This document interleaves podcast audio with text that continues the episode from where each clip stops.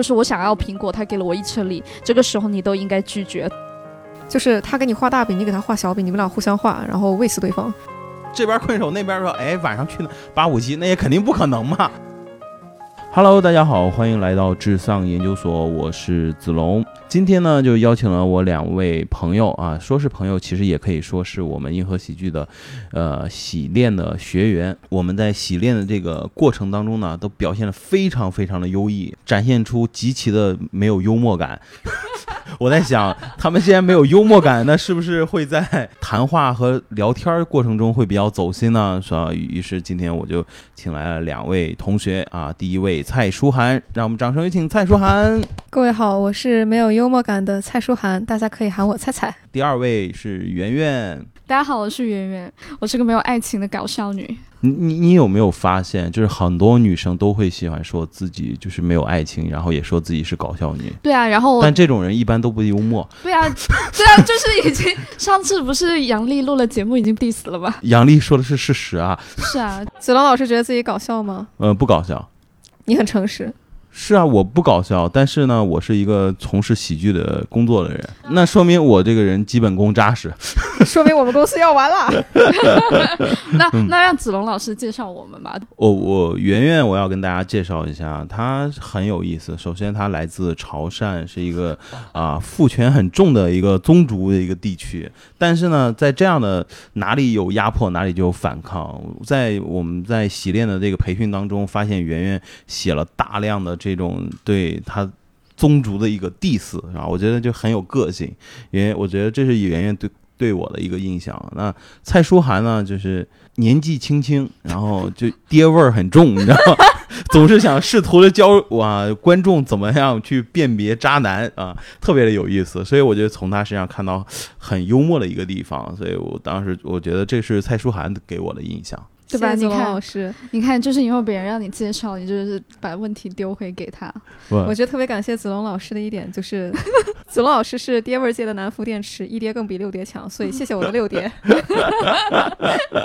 啊，好吧，那我们今天呢，还是按照我们的流程，先读一个观众的来信啊。他这位观众叫 Sunday。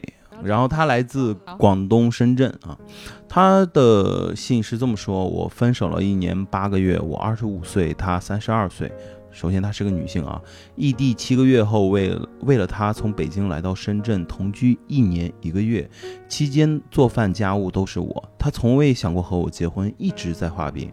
她周围的同事都不知道她有女朋友。期间，她还和女同事闲聊，回到家把聊天记录删掉并屏蔽掉。期间每个月都会提一次分手，利用我在深圳没有朋友的孤立无援的境地。生活中所有都是 A A，一年中从未送过我礼物，都是我给他礼物，他欣然接受。啊，第六就是一个省略号。我知道离开他是一种解脱，但是这些都是我自己经历的，可能不会感同身受，但是中间有我认为美好的时刻。这是我第一次的恋爱，我付出了我能付出的，被赶走，离职回老家。在慢慢恢复，得了重度抑郁症，哦，真的好惨啊！呃，一方面觉得解脱，一方面觉得很多回忆都不放下，不甘心啊，放不下啊，都放不下。好，我说你这个人爹味儿很重吧？那我先问一下两位，谈过恋爱吗？谈过。谈过蛮多，那你们就是那种恋爱中的像她前男友那个角色吗？不是啊，提分手那个，那不可不是啊，不是强势方。其实作为同样作为女孩子，嗯，我能问一下两位吗？就是你觉得这个女生她有没有从这个恋爱当中走出来？目前没有。对啊，她最后都说了，就是觉得有很多回忆都放不下，不甘心。嗯嗯嗯。首先，我是觉得她和这个男生。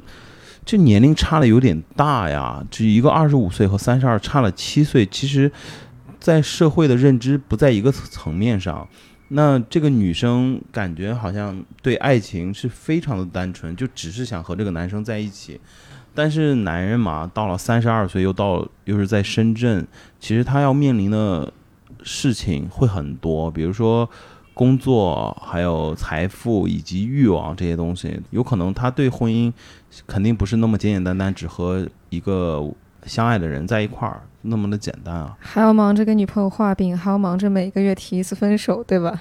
但是我听起来又感觉，如果只是照这个女生这么讲，其实觉得这个男生有点过分。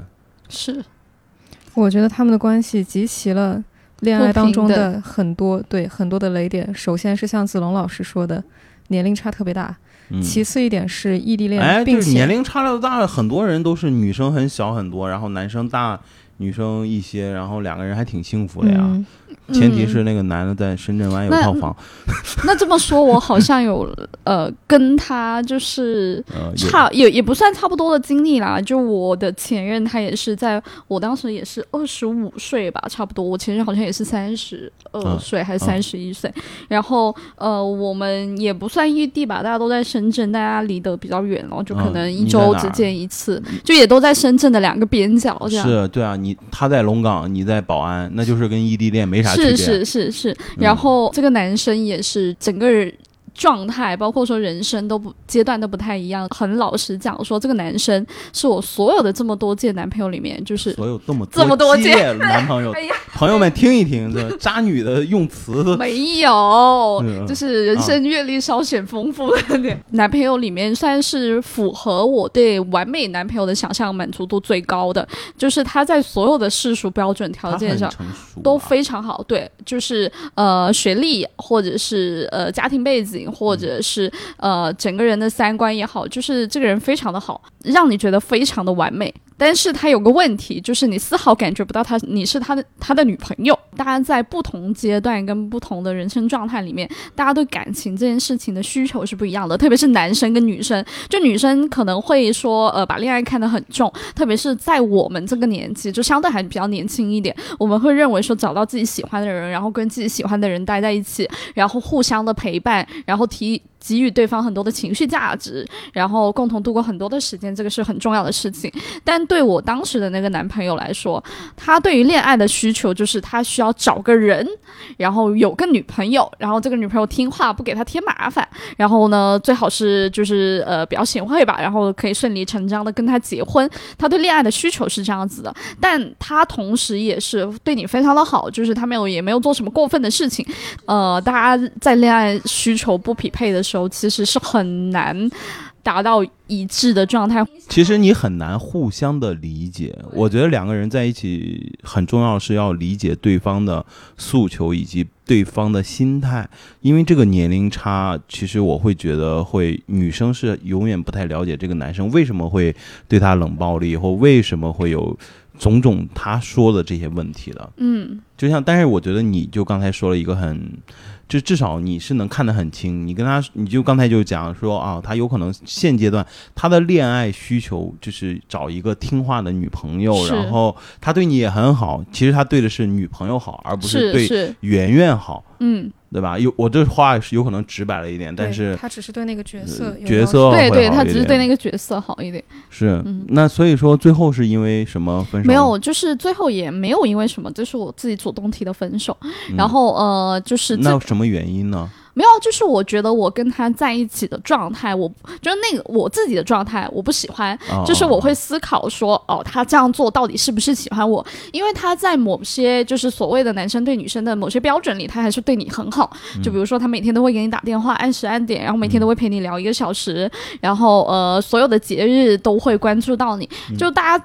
照常来看，好像是一个非常完美且优秀的男朋友，嗯。但是我自己清晰的知道，说在这段恋爱中过得很不开心，而且我会反复的纠结于说他到底喜不喜欢我这个事情，然后我的生活的很多重心都是在他身上，但他会因此觉得很烦，嗯。对。然后我自己提分手的契机就是，呃，当下其实我真的非常非常喜欢他，但我提分手的原因就是我觉得我跟他在一起的时候，那个时候的我不喜欢我自己，嗯。就是我觉得像其实因为这封来信，其实我也不我们也不太知道他们日常的相处是怎么样的。嗯嗯我们也不太了解这个男生的为人，也不太知道他为什么到底这么做。因为如果单从文字上来看，我们觉得这个男生非常的过分，是吧？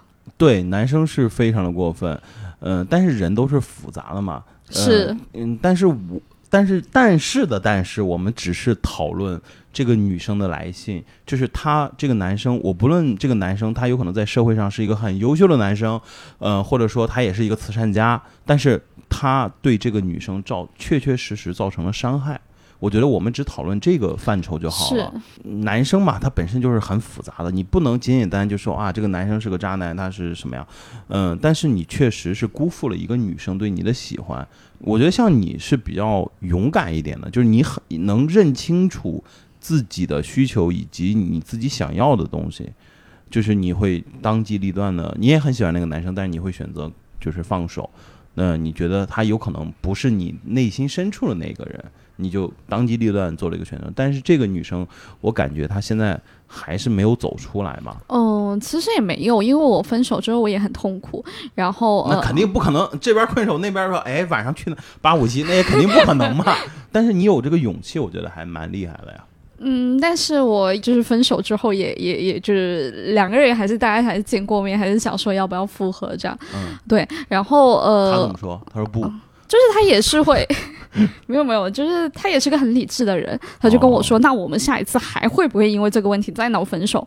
他说，呃，反正我我已经很知道我满足不了你的需求，满足不了你的需求，就是因为我需要他给我情绪价值或者陪伴。但是我其实会觉得，对这个女生来说，更重要的不是说去想这个男生到底为什么这么做，他到底喜不喜欢她，然后呃，你现在在想说我还怀念，或者说我还有没有觉得再跟他复合的可能？我们复合后我会不会开心什么这种？呃，我觉得就是更重要的是你要去做，就是你要去做一些真的让你自己觉得能开心且让你自己有价值感，去到一个正向的循环里面的事情。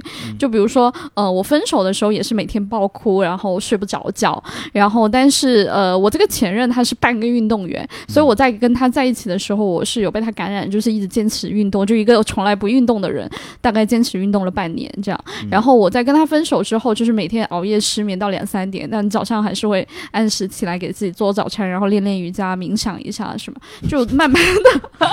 这个真的很牛逼，当代年轻人我觉得特别特别厉害，就晚上。熬夜熬到死，早上起来，早上起来，好吧，真的早上起来还能做瑜伽，我的天，太厉害了。对，我觉得就是不要让自己再去纠结这个问题。我我之前在网上有看到一句很好的话，就是我不知道这准不准确啦，但对我来说是情况是这样的，就是说你现在非常怀念你的前任，是你没有遇到比他更好的人。嗯，对。你你认可吗？我不太认可。是这样的。就是我从这个女生的描述中能感受到，她前男友跟她之间的问题在于，他们既不亲密，这个男生对她也不真诚。嗯嗯嗯。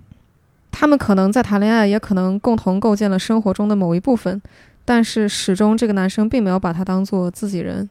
嗯。就比如说她描述当中，呃，她要为了前男友放弃北京的工作来深圳换地方生活，并且她要承担所有的家务。嗯，然后还要每月听他说一次啊，咱们分手吧，跟来月经一样。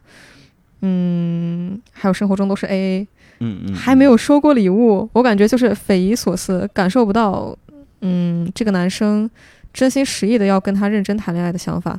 如果这个事情真的照这个女生讲的是这样子，我可以百分之九十的肯定，这个男生是一点都不喜欢这个女生，他只是需要需要一个女朋友。工具人，你这有点太残酷了，对这女孩来说。是我不是说其他意思，就是工具人，他就是需要有一个人陪伴，他很，他就需要个角色。对，他对于女朋友他没有要求，谁都行。呃，不一定，这种男生不一定，他一定对自己女朋友是有角要求的，但是他对现阶段的空窗期也好，或者说他暂时没有想清楚的时候，他现在确实需要一个人陪伴嘛。嗯，对，就陪伴他的生活，然后陪伴他的嗯事业吧。我我觉得这个这一点是。嗯，很多男生都会有这个问题，而且这个女生她说的是，她现在有很多的回忆放不下、不甘心。我觉得她未必是放不下，肯定放不下这个男的，她可能放不下的就是自己浪费了时间呀，牺牲了很多的精力还有精神去跟这个男的在一起之类的。你你想想，钱都是。A A 的是吧？他又从北京，然后搬家到深圳，这花了多少钱啊？他怎么能忘得掉啊？要我我也忘不掉。没有，但是但是女生我不知道啊。但我在之前的恋爱中，就是你能找到证据他不喜欢你，你也能找到证据他喜欢你。就人是很复杂的，就是就是像他说的，他说哎自己也有过甜蜜的、开心的回忆啊，然后也有一些呃，可能他认为说这个男生是喜。喜欢他的一些表现。就是我觉得我不知道，但是我是会的。就是你分明有知道说这个男生有很多行为，但是有一点，我感觉这个男生是不喜欢这个女生，嗯嗯就是他竟然在节日里不送礼物。，对，我觉得这个是非常重要。就是再直男的男人，他他有可能没有那个意识要送礼物，但他一定会做一些就是送礼物的这个动作。对，我有一个直男的一个朋友，他也是一个大老板啊，嗯。他是一个 MCN 机构大老板，他很直男，然后他在好像是他一直没有送这几年，因为为了事业打拼，他都没有送他太太礼物，但是在他们一个结婚的纪念日的时候，他就提前回家就去准备，然后他们家很大，你知道他给他太太准备什么？一辆车，不，一屋子的蓝色妖姬。嗯，就很直男的审美，你知道吗？然后他自己还很兴奋，然后在家做饭等他老婆下班，然后然后一回来说啊，老婆，呃咱结婚多少年了？我这给你那个。我的白眼儿已经翻起来了。对，女生听起来会觉得，哎，这个男人好直男，但是至少你是知道这个男生，就这个老板啊，这个朋友，他心里是有他太太的，他是有他一席之地。但是这个男，这个我们信里面这个男生，他既然不送礼物，那就证明，其实他其实，在潜意识，这个女生男生就在告诉这个女生，you get out。我想讨论一下圆圆刚说的一点，很多恋爱当中的证据是有伪造的部分的，也不是说伪造吧，就是做到那些证据成本很低。就比如说每天打一小时语音，我觉得这是一个成本非常低廉的事情。那对我来讲成本好高。那可能对你对你来讲是吧？就是我觉得如果是一个男生每天给我打一个小时语音，嗯还把这认为是他对我的付出，那我是不能接受的。他打这一哦小时语音，浪费的是我的时间。就他讲的，如果是没有什么洞察力，或者说没有什么大用的东西，嗯嗯，那对我来说，其实就是我在陪他呀，嗯，是是，其实是他在索取我，然后包括每天的嗯一些嘘寒问暖啊，讲一些情话什么的。嗯。就你情话你没讲到朱生豪那个程度，得给你写本诗集才够诚意，是这意思吗？不是，就是你可以说这个是你的表达，但是你不能把它当做是我爱你的证据，是我对你的付出，就是不能上升到这个高度。哎，这一点我比较赞同啊。就是，那我想问一下，那你觉得什么样才算是付出呢？实际上的利益，就比如说像你说的，你那位直男朋友，啊，能能的话那是最好了。就是你那位朋友，呃，我觉得他那天对他太太做出的那些什么买蓝色妖姬啊、做饭什么的，那个其实也不能叫做付出，那就补偿。那就是补偿呃，但是很，如你一说补偿也可以了，但是嗯对于他那个工作节奏和那个东西，就是要付出，因为他是放弃了其他的东西，然后再陪他太太。哦，那那那这样一说，确实就是嗯，机会成本，就是成本成本比较高。机会成本是很高的。对对，我觉得标准就在这里，就是如果他本人是没有什么事业啊，或者没有什么重要事情要做，那闲闲的不行，每天围着你转，那我觉得这怎么能叫哦付出呢？明白。如果假设是一个上市公司的老总，然后他追你，他每天给你打三十分钟电话，那你会觉得他他有可能也没给你花钱，但是他愿意打三十分钟电话，你觉得他是不是很有诚意呢？一定程度上有。嗯，一定程度上有对，那还是挺理性的。嗯，所以你对男生的考核标准就是他有没有付出实际的成本，这里面对吧？这我用成本这个词有点赤裸，但是它其实就代表了时间成本、物质成本。对的，是的，嗯，就是一定得让男人付出点东西才能证明。对，因为嗯轻易得到的东西本来就不是珍贵的。嗯嗯嗯，我自己是觉得，就这个事情很难讲，因为呃，就是就像是呃，我的嗯闺蜜在跟我讲她的男朋友怎么样不好的时候，就是她会讲说她男朋友做了一些很匪夷所思的事情，就是让你觉得说这个男的怎么可以这么干？嗯。他这么干肯定是不喜欢你，但是呃，他过后又会跟我讲说，哦，这个事情其实不是这样的，哦，啊这对这个事情可能是会有一些背景啊，或者是他当下在气头上，或者怎么样。其实我觉得大家感情之间的事情其实很难断定，就是、嗯嗯就即使是我身边非常亲密的朋友，我都觉得很难断定。然后，但是我觉得纠结这个事情其实会让。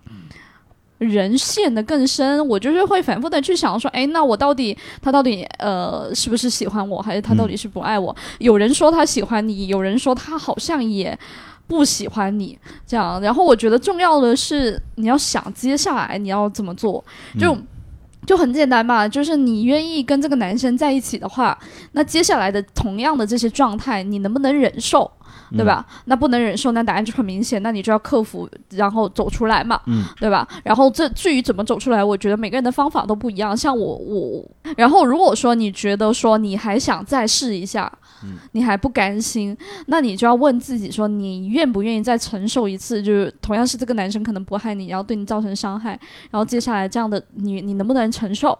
如果说你觉得还是不行的话，那我觉得你也可以转移一下自己的注意力，再去找其他的办法。但你如果真的放不下的话，就我觉得人是很难被劝死心的。嗯，就是嗯就别人讲道理或者怎么样，即使今天。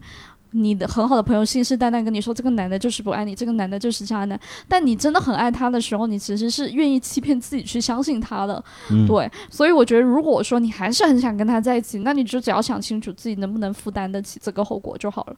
嗯。但我觉得，无论是我觉得正常女生很难都会去负担起这样对，所以我我我觉得，我觉得女生无论你谈不谈恋爱，无论那那个人爱不爱你，我唯一我觉得唯一要想的不是他爱不爱你，而是你跟他在一起，你有没有感觉到被爱以及开心？嗯我觉得这才是唯一的标准。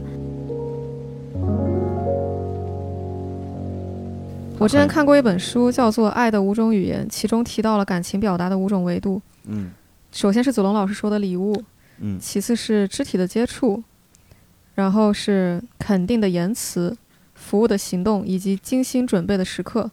这个精心准备的时刻，并不是指日常的陪伴，而是指像仪式感，比如说你的女朋友过生日了，你为她准备一个非常惊喜的派对，这样的时候。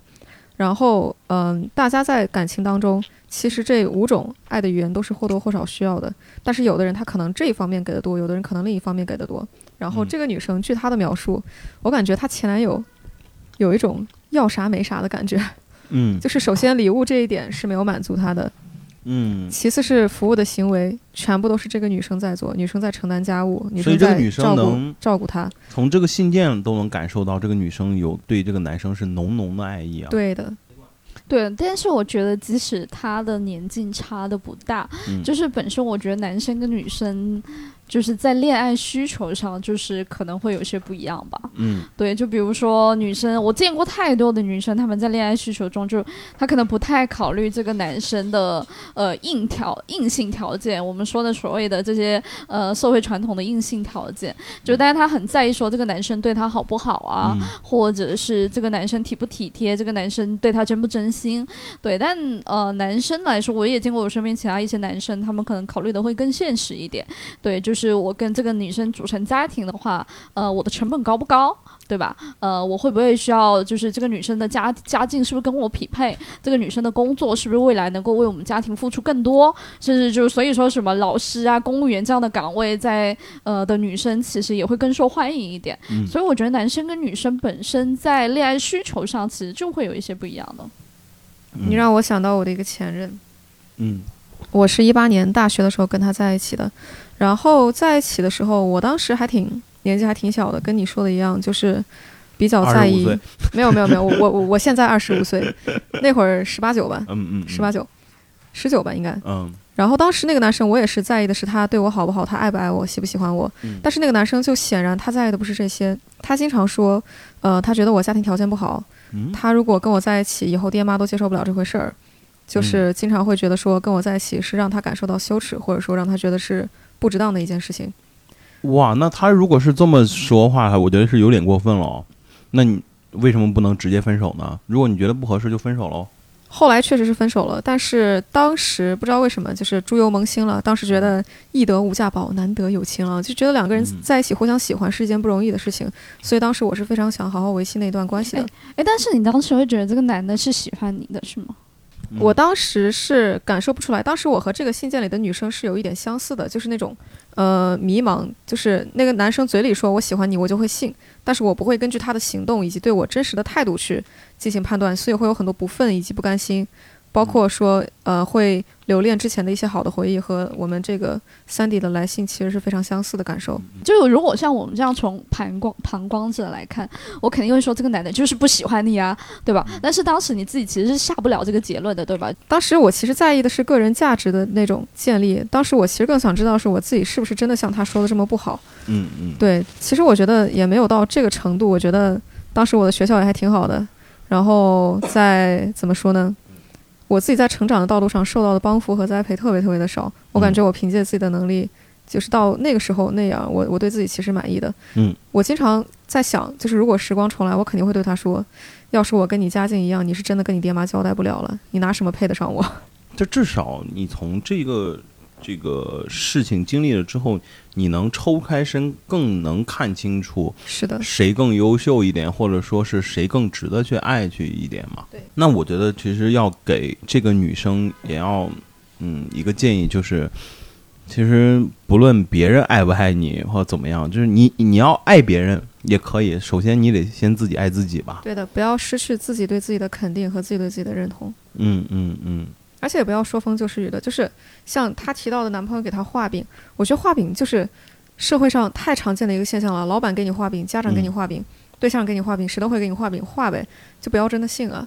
就是他给你画大饼，你给他画小饼，你们俩互相画，然后喂死对方，嗯，就不用说他他说啊我跟你结婚，然后立马就真的认为他就确实是要有这个打算跟你结婚。我觉得画饼时候说出来的话和这个男生真实的意愿很多时候是相反的，甚至。是完全一定不会实现的。嗯，但是我有一点点和你的看法是不太一样的，就是你所谓的这个画饼，因为我觉得这个女生她说话，我感觉有一点点矛盾。如果说她在生活当中她是 A A，然后就是又没有礼物，然后所有的东西都是这个女生在去付出，那这个男生要给她画什么饼呢？就是如果我作为一个男生，我是不需要跟他画饼了，他他他都可以为我付出了。但是，但是我理解他应该也有给到这个女生。就是就是我理解，我不知道他给到这个女生什么东西啊，但是就我给了一些陪伴。对，不是我，但我理解他肯定是给到一个女生，就不是说一定是好的东西。嗯，就比如说 P U A 也算是一种，对吧？啊，P U A 也算。对啊，对啊，就是我我认为说，有的人就是被情感控制了，就是那个男生会告诉你说你不好或者怎么样，只有我才喜欢你，只有我才接受这样的你，然后就更怕失去他，觉得自己这么糟糕，失去这样的对象之后，我操，更没人要。觉得哎，他好像只是这样，但其他方面好像还挺好的。OK，对，那我觉得如果是这样的话，那我只能说我太善良了，我理解太浅了，我理解太浅了。嗯，那圆圆，你有过和就是大自己几岁的男生相处的，就是相恋的经历吗？有有，我我好像也是在我应该是二十六岁的时候，那个男生应该是三十一岁、三十二岁。也差不多是这个年龄间，这个年龄啊，对。然后呃，我们俩虽然没有发生什么，就是呃，他也没有说对我说过或者做过这么过分的事情，对。但是我非常明显的感觉到，就是我们俩在谈谈恋爱的时候需求是不匹配的。就是我真的跟他谈恋爱的时候是非常全新的，然后生活的重心。呃，也蛮大一部分是在他身上的。然后呢，呃，我男朋友他是可能大就前男友，他可能大部分的时间是专注在他的事业上，然后自己的爱好上。他给我的分给我的时间其实是不多的。然后我们会经常因为这个事情吵架，就是呃，他也不是说他不陪你或者怎样，但是就是他陪你的时候很不走心，你知道吧？就是他感觉。陪你的时候就像在完成任务一样，嗯，对，就是呃，他可能就是我确实就是要完成任务啊。没有，男生的 to do list 里面有要陪女朋友怎么怎么着，但是有区别就是在于说，呃，他跟你待在一起的时候，他能不能觉得开心，或者是能不能从这个时光中。被治愈，就是就是，比如说，你如果有一天，如果我说你的伴侣，你每天回家跟他说你今天很不开心的事情，然后他会过来教你说，我觉得你做的不对，我应该跟你怎么怎么怎么样，那你就会觉得说我跟你相处的时候其实就很不开心。但如果换一个伴侣，你今天说，然后他说，哎呃，然后他说我那我陪你去干嘛？我陪你去吃你喜欢吃的东西，然后或者说呃我陪今晚今晚带你出去玩，或者是什么样？那你是从。你的负面情绪是从你们能从你们俩的相处中被消融的，嗯，对。那不然的话，你就想着说，这个人每天你还要回来，还要应付他，你还要花额外的心思、额外的精力去应付这个人，就很消耗那样。对，所以他就很需要自己一个人待在一起。但返回来说，就是我们俩的恋爱需求不太匹配。我年纪因为比较小，所以当时想的就是想谈。甜甜的恋爱和他差不多吧。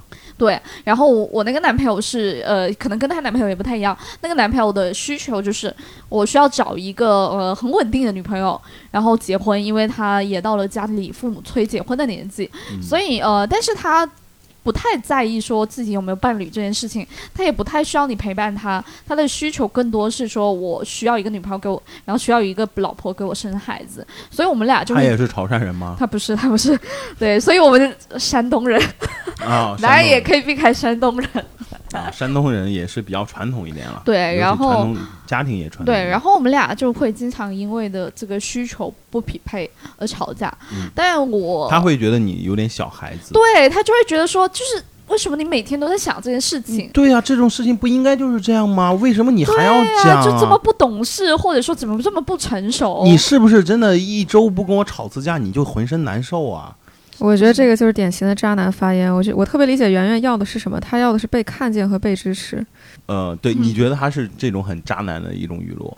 就是每个人对渣的定义不一样，有人觉得我把你杀了才叫渣，有人觉得我出轨了就是渣。但是我觉得嗯，在一段感情里面，你没有真正去恋爱，你没有看见对方，没有支持对方，你只是索取自己的需求，我觉得这样就已经很渣了。嗯嗯，嗯那还有一种可能啊，就是他确实也就是付出付出了，然后也哦很爱他，但是他也就劈腿了，他渣吗？哎，但是我觉得，我觉得，我觉得 所以说就就没有好人没有，但但是我觉得这个问题就题是一定要劈腿吗？对啊，就是比如说一定要劈腿吗？不一定要劈腿，就是他也记不住自己的什么呃女朋友的就生日或者是特定的节日，然后偶尔记住了，然后就是然后呃买了一束啊蓝色妖姬就送了，然后你会不会也觉得他很渣呀？我觉得这个到不了渣的程度，但是但但确实像你说的，这这可是你自己说的啊，不嗯上心。嗯，就是不上心呗。对，嗯没有，但是是我觉得就像你刚刚问蔡老师的，就是不要说蔡老师，就小蔡对就小蔡小蔡小蔡，对，就是每个人的对这个东西的定义是不一样的，就我们对这个事情的定义也是不一样的。我跟你跟他，我们三个坐在一起，嗯对这个事情的定义都是不一样的。但我觉得这个事情不重要，就是嗯我觉得这个事情不重要。我觉得是定义这件事情不重要，但是但是我们要给这个来信的这个观众，就要给他一个解答，我觉得很嗯重要。解答就是这男生确实对你没有特别多的感情，就接受这个现实，然后好好过自己的生活。嗯嗯但是我觉得这个女生她自己已经非常勇敢了，她自己能下定决心分手，然后给自己换一个环境，然后好好治疗自己的抑郁症。我觉得他已经在迈出就是向前走的这种步伐了，嗯，挺好的。就接下来慢慢的时间会治愈他的。你是当时是和你刚才你提那个男朋友是怎么分手，然后你自己怎么走出来的？当时分的还挺不体面的，就是吵了挺大一架分手的，嗯，然后分手都吵架吧，这也不叫嗯不体面。但分手，手应该体面，好吧？然后后来，我其实放不下的部分，不是说我舍不得跟他的感情，嗯。我放不下的部分有点像吧，也觉得不甘心，就是觉得我值得被好好对待，但是在他这里我没有得到相应的待遇，我为自己感到不甘，嗯。然后又觉得是不值，就是觉得我也是为他付出了很多，但为什么我收获到的就只是他的看不起、瞧不上，嗯。就只是这么一些东西，嗯。所以我觉得这个时间有点被浪费。嗯。然后走出来的方法大概就是去谈新的恋爱，然后过自己其他其他方面的生活，比如好好学习啊，好好工作啊，每天开开心心的玩儿，就是会会会慢慢走出来的。哎，那有一个问一下，那你谈第二段新的恋爱的时候谈了多久？没多久，所以说啊，就是听众朋友们，就是你马上 投，我中计了。你马上投入一段新的感情是，其实是帮你走不出来的。我的感觉是，但是因为我当时跟那个前男友在一起的时候，没觉得他是用来帮我走出一段感情或者怎么样，嗯嗯、那你就是想谈啊。就是想谈，对啊，那你们、那你们最后分手的原因是什么？嗯。这个更哎，那其实那其实就有点类似了，也是因为需求不匹配。就那个男生他想要的是那种提供情绪价值的甜甜的恋爱，嗯，然后因为我当时在学校里面，我每天不是我每周要打工将近四个四十个小时，就是还挺忙的。嗯嗯他可能需要人陪的时候，我陪不到他。嗯然后他如果因为这个跟我吵架，我觉得挺难受的。就是那我的生活确实比较比较难。我如果放下那个时间不去打工去陪他的话，那我就没有收入了。嗯，对那还是说这个男生你不够喜欢他吗？那我还觉得是他没他没给到我足够的支持呢。对啊，我不打工他养我吗？对啊，嗯我我觉得是这样啊，就是如果他他想要你陪他玩，然后呢，呃，就是你想要我陪你玩，但是我又必须要打工，那你可以啊，你给我钱，我就可以陪你玩。对，那不然的话，就是大家拜拜，就真的是这样，就是很现实。我自己会认为，恋爱本质上某种程度上它是一种交易，对的，而且我觉得客观的、理智的看清楚自己的需求且别人的需求，我觉得这个事情不是说我们很冷漠或者怎么样，我觉得这个事情可以让你更好的享受到更好的恋爱。而且恋爱交易的成功的诀窍就在于需求要匹配。就如果人家要的你给不出来，或者你给的或者你要的人家给不出来，那其实那你们这个交易就是没法进行的。嗯，我们俩 打破人家二十二十五岁恋爱的幻想。我也二十五岁，没关系。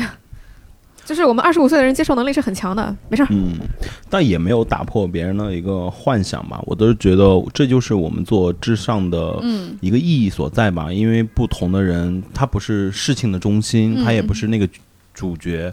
嗯、从旁观者给出一些很冷静的、客观的一些建议，我觉得是在这个时候是有可以可以帮他走出来的。嗯我自己觉得。你们之前有一些发言啊，就是我是有一点点不太认同，嗯嗯但是我可以在后面讲。但是我觉得我先要给这个观众先说一下我的感受。我觉得分手呢，你首先一定要去接受，就是这个事实，你更需要去接受你。其实我从你的文字里面感受到，大多的是你是不甘，因为你觉得你付出了很多，你应该要有相应的回报。我觉得这件事情你一定要认清楚，这个世界上没有任何一件事情就是付出就一定会有回报的，没有绝对的。你父母这么疼你，这么爱你，然后你现在回报他了吗？你还没有吧？我觉得我们很多人还没有做到这一点，就马上就会去回报父母呢。但是你会愿意回报一个不喜欢你的一个男人？我还有一个就是，我觉得认真点讲，就是这个女生，我觉得要用一个很俗的话，你要让自己变得更好一点。就是谈恋爱还有一个最重要的东西，不要把所有的情绪价值放在对面身上，得放在自己身上。爱人之前先爱自己嘛，你要先让自己变得更好，这个状态更好一点，然后把关注度放在自己身上多一点，那你有可能关注对方就会少一点了，嗯，也就不会觉得自己投入了这么这么多。嗯对，尤其现在分手不更好吗？你更有大把的时间可以投入到自己身上吗。就我觉得这个女生她现在她现在需要的可能不是这些，我觉得她自己应该是也很明白的，就是要先爱自己，要先让自己的状态进行好转，要不然她也不会对自己的生活进行改变。嗯，所以我觉得她现在已经走在这样的道路上了，就还是希望希望他能他能更好。但是我觉得他现在还在看医生嘛，嗯因为他就抑郁症，他确实是很难走出来嘛。对的，嗯，但是我觉得，如果你要是很难走出来，你还是要多去和朋友一起出去玩，，对，多和朋友一块儿出去玩，然后多去旅旅游啊，或者是就是去玩，就是去玩一下。你说的好，嗯，我我我其实这个会有跟他相似的经历，就是抑郁症这个事情。之前也是中度，我不过我我是中度抑郁，然后要吃药什么的，嗯。然后有明显的生理反应，就是疯狂的脱发跟失眠。嗯，对，然后呃，因为我的抑郁症的原因，然后在学校也被校园霸凌，就是大学嘛，对大学跟高中都有。哇，对，然后那个时候我就一直觉得很不甘心，就觉得说明明遭遇了很多不好的事情的人是我，那为什么我在现实生活的环境里面我还要被别人排挤？因为当时我的性格就是不是很好吧，就是可能在在别人看来，就是就是住宿舍的时候，大家觉得说，呃，你这个人性格不 OK，或者说你非常的容易，呃，因为我当时失失眠非常的严重，然后呢，我就非常介意别人晚上吵着我。嗯或者怎么样。但大学嘛，大家都知道，对。然后呢，呃，就是会经常的因此被排挤啊，被校园霸凌啊，就是他们会在你洗澡的时候把你的热水关掉，大冬天的这种。啊，有点过分了。对那个时候我一直想不明白的一个问题，就是为什么是我，为什么要都这样哦，对我？明白明白。就是明明说，呃，我付出，就是我，我觉得我明明很努力，然后我也明明对大家都很好，那为什么是我？但是后来，我觉得我能够从一中走出来，一个很重要的原因是，呃，我不再去纠结这些问题了，而是我去问我自己说，到底你想要变成什么样的人，你想要过什么样的生活。这个好难啊！我现在都没有想明白。就你不用一下想的完全明白，但你现在开始思考这些问题，就说明你没有陷在之前的情绪里了。啊，我抑郁症已经好了很多年了。是啊，我就是就是这个意思啊。对于这个女生也是，你当你想这个问题的时候，就一定要走出来了。是是，就是你开始想说，我可能想要过什么样的生活，我可能要想要一个什么样的伴侣，我想要跟我伴侣一样一起过什么样的生活。所以我其实觉得说，就是其实也是一样的，就是我今呃，我们今天告诉你说，这个男生喜欢你，不喜欢你，或者说告诉你说这个男生有多。渣，我觉得这些都不太重要。就是我觉得重要的是，你要去想说，你到底想过一个什么样的生活，包括你的感情生活。所以，如果你仍然说喜欢这个男生，到想跟他在一起，那你就要问你自己，能想不想再过一遍这样的生活，再过一一遍，再谈一遍这样的恋爱。然后，可能那个时候你已经二十八岁、二十九岁了，然后呢，你还要在。呃，说现实点，你到时候可能在呃所谓的社会的标准上，你可能不是一个特别好的，就是已经过了那个最好的结婚或者说相亲类。当然，我非常不提倡说你去考虑这个东西。但我我要是告诉你，人是有时间成本的。嗯，对你花在这个男生身上三年，你花这三年好好学习，你说不定都可以上清华 北大了。对我我是这么觉得的。好好孝顺父母。对，然后这这是第一点，就是你要想清楚，说你今天如果跟这个男生在一起，你愿不愿意再过一次？如果你不愿意，那这个事情就变成了说我接下来要怎么走出来，对吧？然后第二点呢，就是如果你想还是想再试一次，其实我们很难讲到底该该不该鼓励你再试一次还是怎么样嘛。但从我的角我们的角度上来看，很显然都是不鼓励的吧？对，那。那如果如果呢说你自己想再试一次的话，呃，那你就要想清楚，说你自己是不是能承担得起这样的一个后果。呃，你在跟他在一起一年的一年八个月的时候，现在你应该已经感受到自己的状态，可能比你跟他在一起的时候要差很多。你就是你跟他，你跟他在一起没有办让你变得更好。嗯，对。然后一年八个月这个时间对大家来说也是个很大的成本，所以我觉得就是就全当一年八个月上学了嘛，就上了一个没有考。考及格的学嘛，我觉得只能那么对 对，是的，就是人生中很多时候会有那种不好的事情发生，这种时候真的就只能认命。嗯，就是到你了，那那那就是到你了，你就认了吧，你就是只能接受了。然后反正就是如果你不认命，你经常的伤心啊什么的，也没有人会心疼你的，真的不会的。就是可能你的亲朋好友他们会稍微有限的安慰你一下，但其他人只是会觉得你情绪不稳定，觉得你吵闹，就是这样的。嗯，我自己感受是这样的，我也抑过，就是也也也是 在这个人均抑郁的社会里啊，这个真的是明白明白。对，而且我都不好意思说自己以前躁郁症了。这 是的，而且像是恋人这些都是可以选择的。我觉得抑郁如果是来自于家庭的话，这个就是更难选择的。但是如果不能不能选择的这种事情，不认命也没有用，就必须得接受。嗯，我就是在家庭里面受过这么多伤害。嗯，就是就是得去像圆圆说的，寻找自己想要的生活，并且实现它。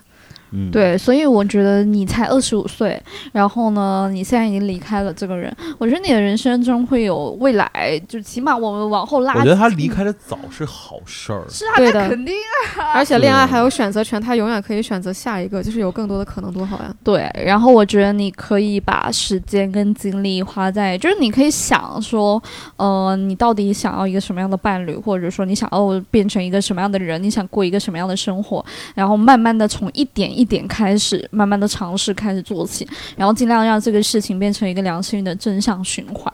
就呃，然后也可以去寻求一些专业人士的帮助啊，对啊，就比如说去去看心理医生。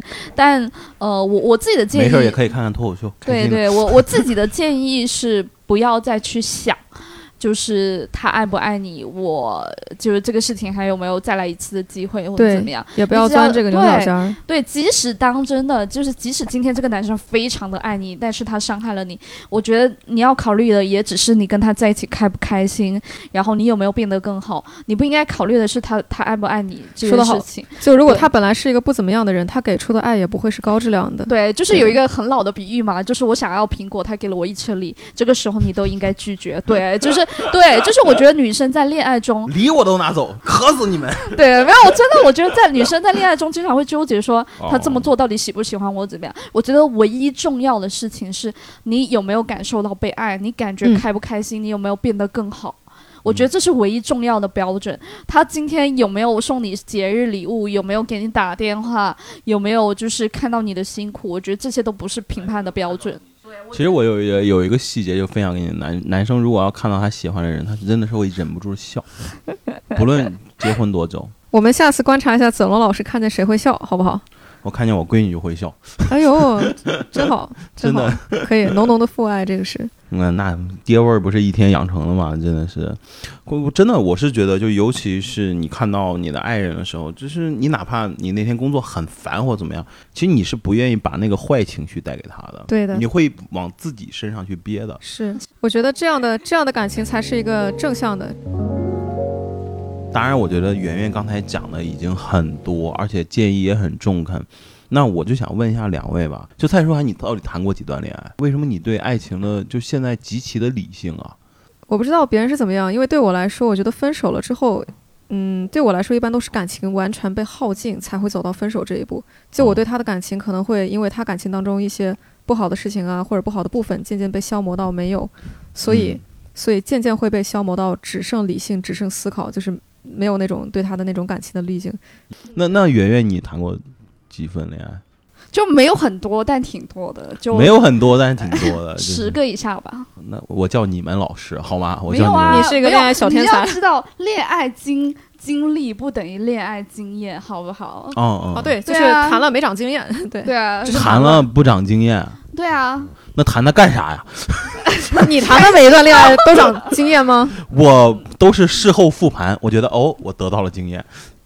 之前谈的时候，我也不会觉得有经验啊，就是事后会复盘嘛，就会觉得哦，当时如果要这样做会更好一点。那大家都会吧，都会有这种主。要是对我来说是比较容易，就是以前在学校的时候比较容易开始一段感情，啊，但是因为我。我我反而是跟大家不太一样，就是我非常讨厌恋爱前面那个呃互相磨磨唧唧，每天说早安晚安的 过程，你也是这我样吗？好喜欢那个过程，我喜欢搞暧昧。哦我不喜欢。我我我觉得暧昧的特别好就我发现也没有特别好了，就是就是就是我喜欢那种直球的暧昧，哦对是的直球的非常我喜欢那种暧昧直球的暧昧。这个直球又暧昧，这是一个矛盾词哎。不是，就是就是我认为说大家就是比如说有感觉了，嗯嗯然后就是可以进入那个暧暧昧期了，就不需要就说前面的什么我们花一个是月时间互相了解。只不过我的恋爱周期比较短，所以才说次数比较多。所以朋友们啊，这个我觉得这个生活经验还是告诉我们，有些东西来得快，它去的也快。哎，这种东西不一定的，我觉得，我觉得不一定的，没有什么。就我我我觉得至今让我觉得非常震惊的，就是呃，大学的时候有一对情侣是我们所有朋友都非常不看好的，他们俩是先炮友转转正的那种，然后都是年龄差别也比较大，然后那个男生呃就是在一起可能。半年不到吧，那男生出去当兵，当了快两三年吧。然后一直都是异异地对然后那个女生是刚小学，那个女生是刚进大学的，然后他们维持到现在的感情，起码已经快呃六六七年了吧。嗯对对，所以我觉得这个事情不一定的，就是很难讲。就是恋爱，它可能以各种各样不一不一样的形式开始。没有恋爱也会降临在不同的人身上，就是没有规定恋爱不会死的恋爱嗯对，恋爱不会因为你是一个多好的人降临在你身上，恋爱也不会因为是你一个多不好的人而不会降临在你身上。是的，说的很好。我觉得，我觉得这这个这个就是感情的精髓，就跟你好不好没啥关系，很多时候都是看运气的。就你 你你你你好，可能 可能很多时候你确实会收获点好，但是你好也不能决定人家就不辜负你，对吧？再好的人都有被辜负的时候。朋友们，你们听听，这只是能谈了四五段恋爱的小姑娘能说出来的话，我真不信，真的，我觉得太刻骨铭心了。感觉今天两位老师过来是给我上课了，子龙老师不要好好喊一声老师来，对厉害。啊？我说子龙老师不要搞男女对立。子龙老师来，好好喊我们俩一声老师，没有开玩笑的。老师，老师，老师，老师，愿意 愿意奉你们为老师，因为其实为什么我还是会想叫你们两个女生一起来录这个东西？其实智丧收的信最多的就是感情类的，其实我是最不擅长讲感情类的东西的，因为我给不出什么建议，而且我这个人又很直男，说话又不经大脑，经常。对吧？就是像说，哎，发现了，这女生都这样，一句话那就被圆圆踩死死的。嗯所以我觉得正好能请两个女生，然后也有同龄的，然后能给这个朋友一些建议，我觉得就蛮好的。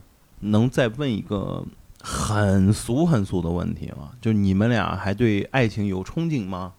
有，但不相信会发生在我自己身上，就很难吧？我有憧憬哎，但就是我身边的朋友会说我其实是相对理智的，就是我一直都觉得感情它从某种程度上、某种意义上讲，它其实是场交易。就是我觉得说，就是恋爱，当然它要有所谓的荷尔蒙，需要大家看对眼，需要我喜欢你，你喜欢我，但让恋爱走得长久的。我会认为它本身是因为你们需求匹配上了，然后呢，你们互相付出了，然后呢，我一直都觉得谈恋爱是个随性的事儿。不不不，我觉得你要一段呃，你觉得很很好的亲密关系，它需要运气，需要勇气，需要智慧，需要情商，它是个非常难得的事情。所以我前面才说，无论你有多好，你有多优秀，这个事情并不一定会发生在你身上。对，但我对爱恋真的是小概率事件。对我对恋爱或者说对爱情这个事情的憧憬是带着理智跟克制的。我觉得这样你才会更好的去享受到它，就是你你找的人可能会更匹配你的需求，然后你们俩在相处过程中，你可能会放下那些太过分的幻想、太过分的需求，然后从而去思考说关系是是呃，就是你们俩的关系，你想要一个怎么样的关系？我觉得这样本质上会可能会更让这个的关系更良性，可能也会让你更好的去享受到恋爱的感觉吧。其实我憧憬的和圆圆是差不多的，我特别同意他说的一点，就是，呃，关系中的亲密以及爱意是很难很难去达到的，所以所以目前会比较喜欢就是恋爱当中暧昧这个阶段，因为我觉得很多人之间的感情根本就没有深到可以用爱来形容，可能只是喜欢，可能是一时上头，可能一时冲动，所以但是如果像刚才他讲嗯那种修成正果，那我觉得那就是爱啊，因为用对，那时肯定去打了这个刻度了。对，只有这样的才是。嗯对，所以说有一些仅仅是一时上头啊，或者喜欢好感，我就停留在暧昧期就可以了。这个感情甚至不用开始一段关系。然后，嗯，我憧憬的也是类似吧。我希望自己能够被被接纳，然后被支持，以及作为作为怎么说呢？作为我自己被被喜嗯欢。但我觉得人在现在这个社会，就大家都挺挺累的，也挺忙的，然后有很多的压力，嗯让一个人去，呃，花这么多的注意力以及心思去真正真心实意的喜欢上另一个人是挺难的，小概率事件。嗯嗯，所以就是你的总结是憧憬，但是没有也行。对，就是我我不太相信还还能发生在我身上了，就所以是没有也行，先单身过怪好的，嗯嗯，没事儿，而且我还年轻，以是后还年有轻，单身还有很多时间。单身暧昧的机会可多了。对，但是 对呀、但是我觉得无论相不相信，你都可以去享受它。但，有个前提就是你必须在恋爱中，就你可以有时候沉迷，但你一定要大部分时候是要照顾好自己的对需求的，嗯，就你不可以说。爱自己更多一点。对对。对，就是就是，无论什么时候你都要爱爱自己，对。然后你但是爱自己又会被女生说太自私，这个男生就很爱自己啊。女生也要爱自己啊，对啊对啊，所。以如果他找到一个跟他就是能受得了他的伴侣，那没有关系啊，他他也嗯 OK 啊。嗯爱自己和你只爱自己是两回事儿，对对对，嗯爱自己跟只爱自己跟自私是两件事儿，不要拿这个来粉饰。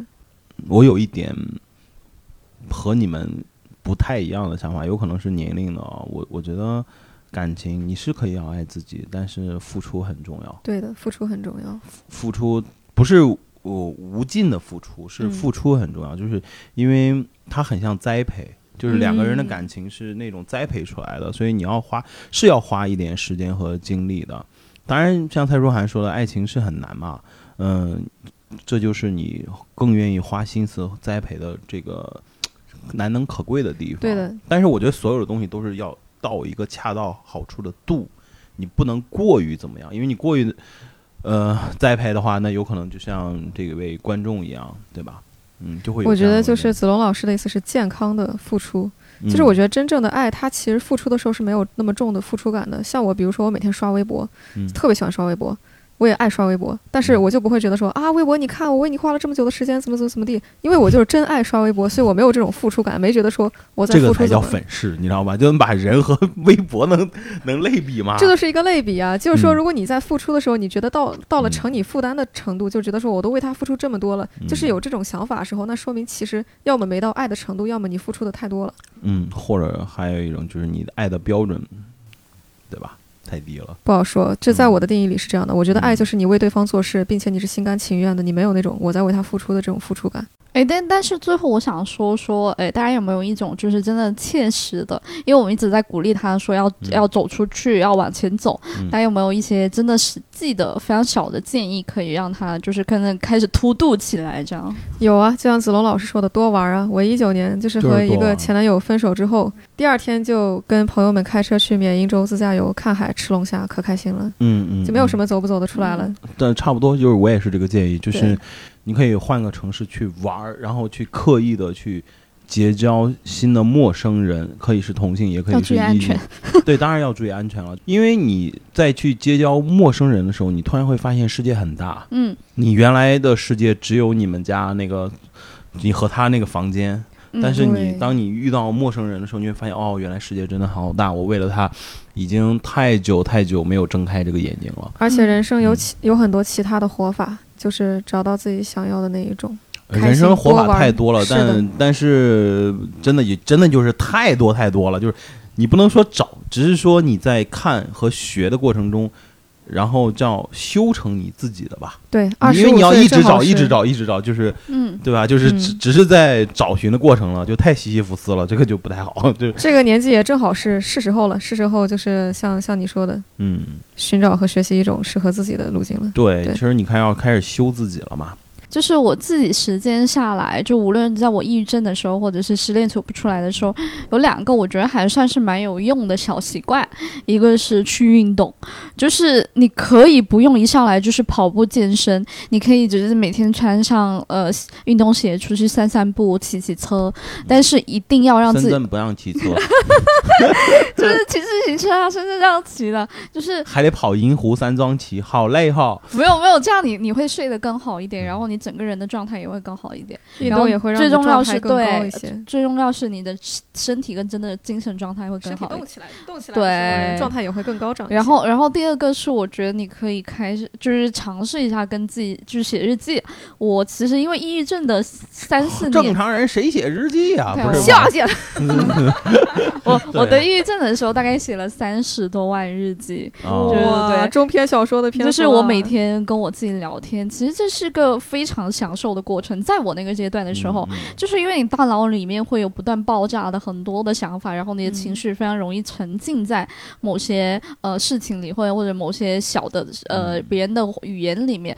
但呃去写日记的时候，其实能帮你非常好的去梳理你自己的情绪，你今天一整天的生活，以及说呃你自己目前的想法跟你的现状有什么不匹配的地方。对，嗯就是或者说你换一个角度想，就是我当我跟我自己聊聊天，对我我就就是当我自己跟聊聊天，嗯对我就是相当于说我就是蔡老师说的情绪排毒，是对治愈好了自己的这个就是抑郁症，然后得了一个精精分。